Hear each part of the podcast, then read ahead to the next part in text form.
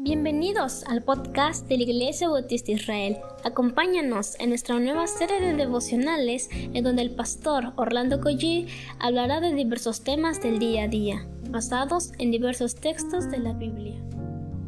¿Qué tal mis amados hermanos? Tengan un excelente día, muy buenos días a cada uno y vamos a comenzar con una oración.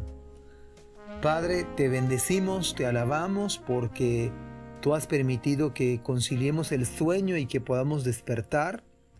Yo te suplico, Señor, que pongas tu mano en el trabajo de mis hermanos, Señor, que abras las puertas, que derrames bendición, Señor, como hemos de ver hoy, Padre, aún en el desierto, aún en la dificultad, Señor, tú eres el que nos sostienes, el que nos sustentas. Padre, permite que lo veamos así, oh Señor. En el nombre de Jesús. Amén. Estamos en el capítulo 9, soy el pastor Orlando Collí de la Iglesia de Dios Fuerte y de la Iglesia Israel. Estamos en el capítulo 9, verso 20, 21 y 22, trataremos de abarcar el día de hoy. Dice la palabra de Dios, y enviaste tu buen espíritu para enseñarles, y no retiraste tu maná de su boca, y agua les diste para su sed. Precisamente este, estos versículos tienen el propósito de que nosotros recordemos de dónde el Señor nos ha sacado. Y para que no se nos olvide que nuestra vida depende de Él. Así que si usted va a trabajar el día de hoy, es el Señor quien le cuida en medio de la pandemia.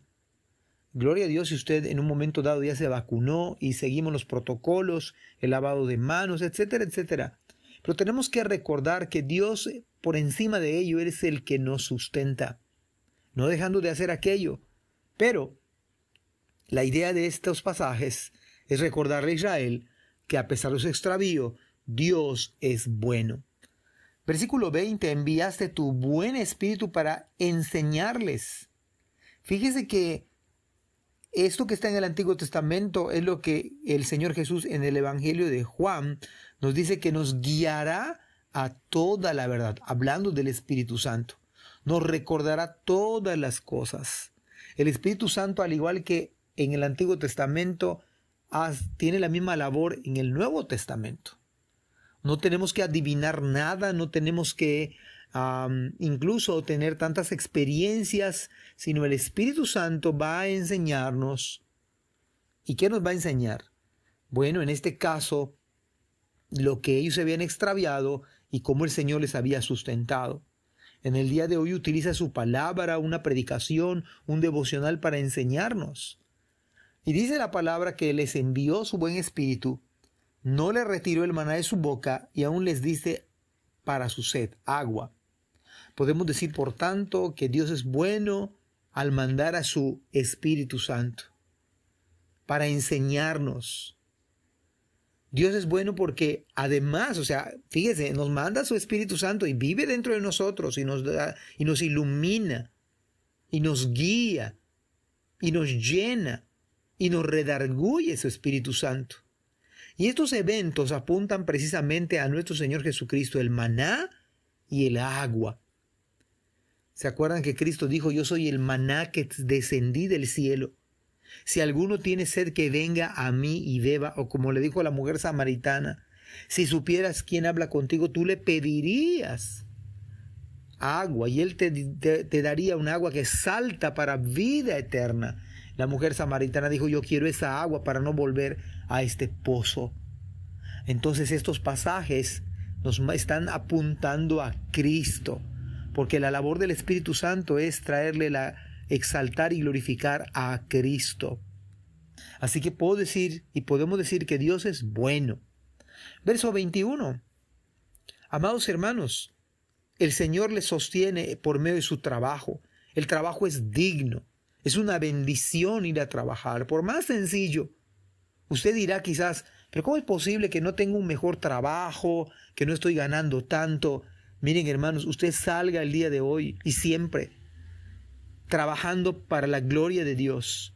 Tal manera que se va a esforzar quizá más, lo va a hacer de manera más excelente, porque es para la gloria de Dios. Así que en el trabajo usted puede glorificar a Dios, pero recuerde siempre que el que nos sustenta es el Señor.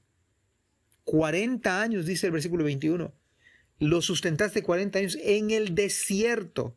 Estamos en la pandemia y el que nos ha sustentado, sostenido, es el Señor.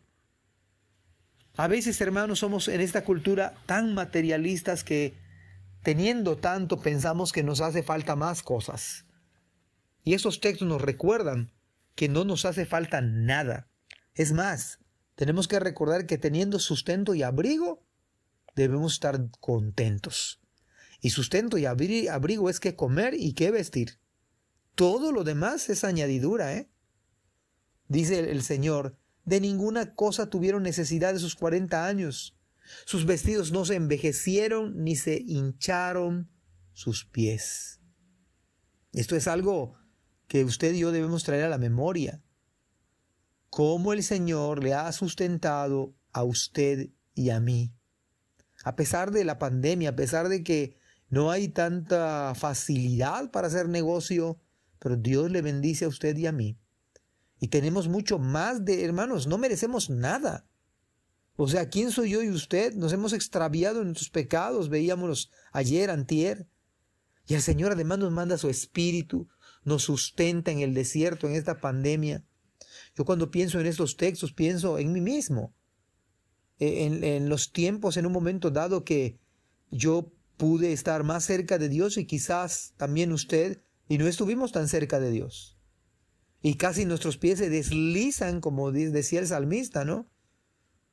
Y, a lo mejor ah, hubieron momentos difíciles en mi vida espiritual, o los hay, y el Señor, a pesar de eso, no le ha abandonado. Y a veces usted piensa que necesita más cosas, pero hermanos, teniendo sustento y abrigo debemos estar contentos con ello. A veces queremos estrenar ropa constantemente. Y a veces no la necesitamos o zapatos, o cualquier otra cosa, hermanos. Pero hermanos, todo es para la gloria de Dios. Verso 22, y les dice reinos y pueblos, y los repartiste por distritos y poseyeron la tierra de Seón, la tierra del rey de Esbom y la tierra de Og, rey de Basán. Finalmente, todo lo que tenemos usted y yo, hay un solo motivo, es la gracia bendita del Señor. Por lo tanto, nada de lo que posee usted y yo es nuestro. Todo es de Él. Así que piense que la vida de usted, su familia, su trabajo, sus dones, sus talentos, sus recursos, son para glorificar a Dios. Si lo hace así, creo que estos versículos cumplen su propósito de que el Espíritu Santo le guíe, le ilumine y se dé cuenta usted y yo que no merecemos nada, absolutamente nada de lo que Dios ha hecho por nosotros. Amados hermanos, Dios les bendiga. Amén.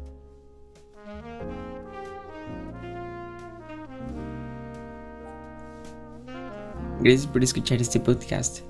Te invitamos a compartirlo y a seguirnos en nuestras redes sociales para que no te pierdas el contenido que tenemos preparado para ti. También nos puedes encontrar en nuestra página web www.ibismerida.org y contáctanos al correo ibismerida.gmail.com. Gracias por acompañarnos. Hasta la próxima.